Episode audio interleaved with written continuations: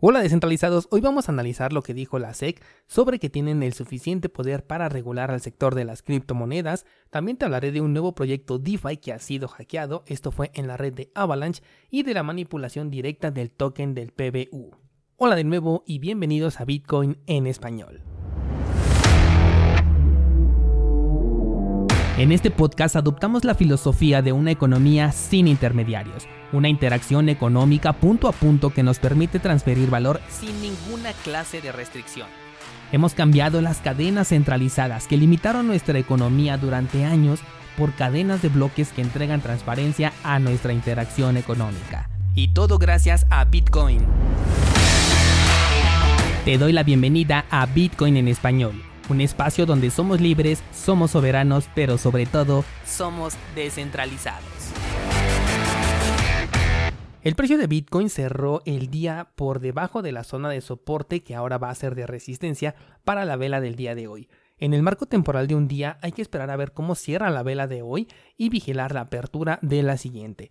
El escenario de que Bitcoin siga bajando está en el aire, sobre todo porque vuelve a ese canal en el que estuvimos durante poco más de dos meses. A menos que quieras conseguir ganancias en el corto plazo, yo no veo ningún escenario negativo por el momento. Por un lado, si el precio regresa a los 30.000, será nuevamente una oportunidad para seguir acumulando, y si el precio se recupera, entonces podemos continuar surfeando la ola.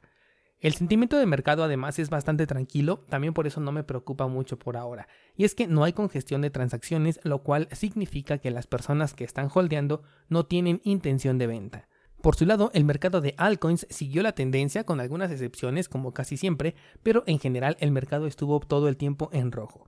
Ayer me preguntaba un descentralizado que por qué baja el precio de las altcoins al mismo tiempo que el de Bitcoin. Y esto es porque el precio de las altcoins en paridad con el dólar está calculado en relación al valor de Bitcoin en dólares. Es decir, no existe una entrada directa que permita comprar, por ejemplo, Dogecoin con dólares, por lo que no existe una verdadera paridad. Recordando que los intercambios que se realizan dentro de los exchanges son solamente actualizaciones de saldos y no representan intercambios reales registrados en la blockchain. De hecho, si te das cuenta, en la paridad de altcoin contra Bitcoin no se mueve de la misma manera. Por ejemplo, puedes ir a buscar en el gráfico el día 12 de marzo, que es una fecha fácil de identificar porque fue el crash de todo el mercado. Busca cualquier criptomoneda en su paridad contra el dólar y busca esa misma fecha pero en su paridad contra Bitcoin. Es posible que sí encuentres también una caída, pero no se va a ver igual que la de Bitcoin. Esto porque la paridad de Bitcoin contra cualquier altcoin sí existe. La forma nativa de hecho de comprar muchas criptomonedas es justamente a través de Bitcoin. Por ejemplo, no puedes cambiar Litecoin por Dogecoin directamente. Aunque en el exchange de cursos Bitcoin, por ejemplo, sí se puede hacer, esto sigue siendo una triangulación interna.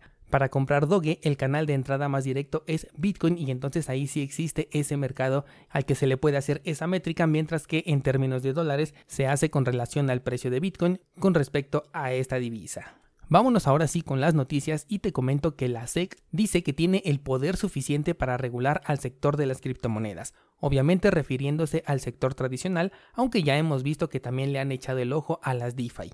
Algo que les tiene muy interesados son las plataformas de préstamos y es que esto puede ser considerado como un valor y de ahí tener muchos problemas. De hecho, hace un par de semanas vimos a Coinbase tener problemas para lanzar su proyecto de préstamos y lo que hizo mejor fue cancelarlo y lanzar un programa exclusivo para los institucionales.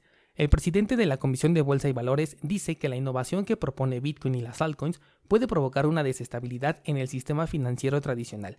Obviamente deben evitar esto, por eso deben incluir a estos activos en un marco regulatorio. Aquí me surgen tres cosas. La primera es que pueden regular los servicios centralizados, eso nos queda bien claro. Esto le pegaría muy fuerte al sector porque la mayoría de personas está acostumbrada a utilizar estas plataformas. Después lo que pueden regular son a los protocolos que no están realmente descentralizados, en donde entraría una gran cantidad de proyectos que se dicen ser descentralizados pero realmente no lo son. Acuérdate de eso, Lana, lo que ocurrió la semana pasada. Y por último, hay una gran mayoría de usuarios que interactúan con las criptomonedas del lado centralizado y ahí es donde se sienten cómodos.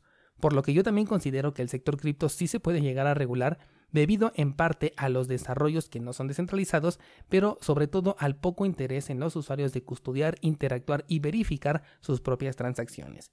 Por supuesto estaría yo dejando a Bitcoin por fuera, pero lo que sí se podría hacer es bloquear a todos los Bitcoin existentes dentro de los exchanges centralizados y confiscarlos. Por eso siempre mi énfasis en que descentralices tu economía.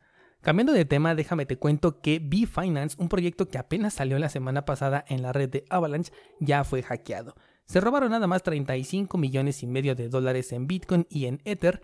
Por ahora el servicio está suspendido, obviamente, y a los usuarios solamente se les ha dicho que están en comunicación a través de la blockchain con el hacker. Ellos esperan que puedan llegar a un acuerdo gracias a una recompensa que le están ofreciendo por devolver los fondos en agradecimiento por haber encontrado este error como que quieren repetir un poco el caso que vimos apenas en Polynetwork hace un par de meses.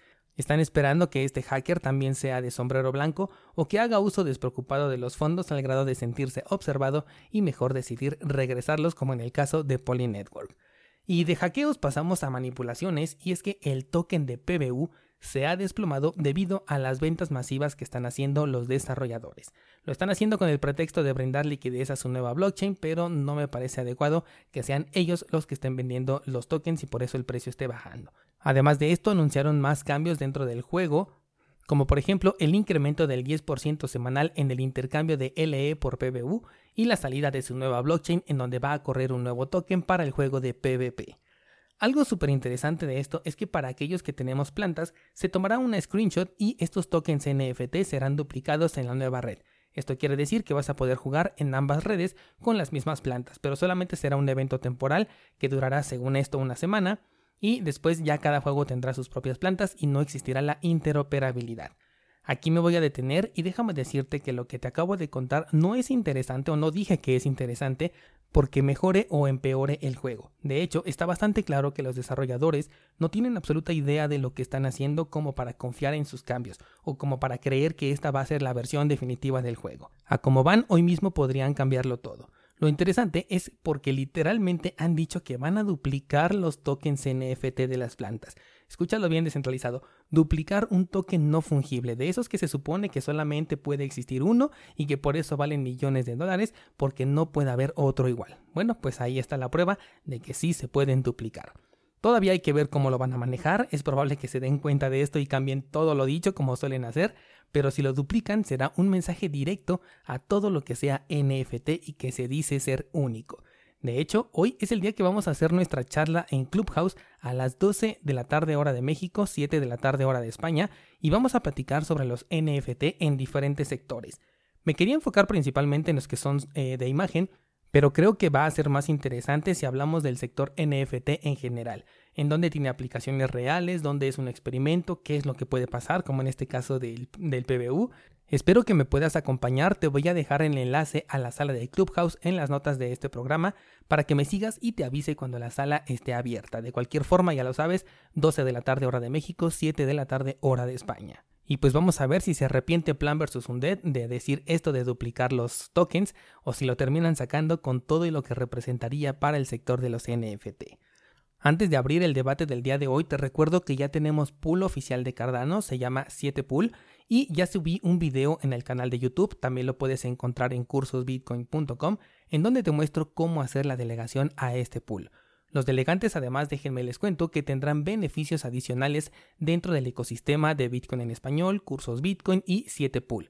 De hecho, ya se está programando una rifa de un token NFT en la red de Cardano para los delegadores que participen antes de que se termine este mes. Y vendrán muchas más cosas interesantes en el futuro, así que si deseas participar, te dejo el enlace al video para que puedas ver cómo delegar en nuestro pool o si ya conoces el procedimiento, solamente tienes que identificar el ticker 7PL y delegar tus criptomonedas.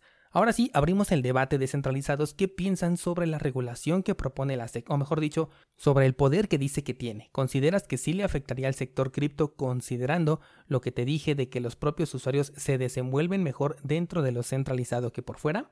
Enlace a mi Instagram para que me cuentes tu opinión o coméntalo con el grupo de Discord para abrir el debate junto con toda la comunidad de descentralizados.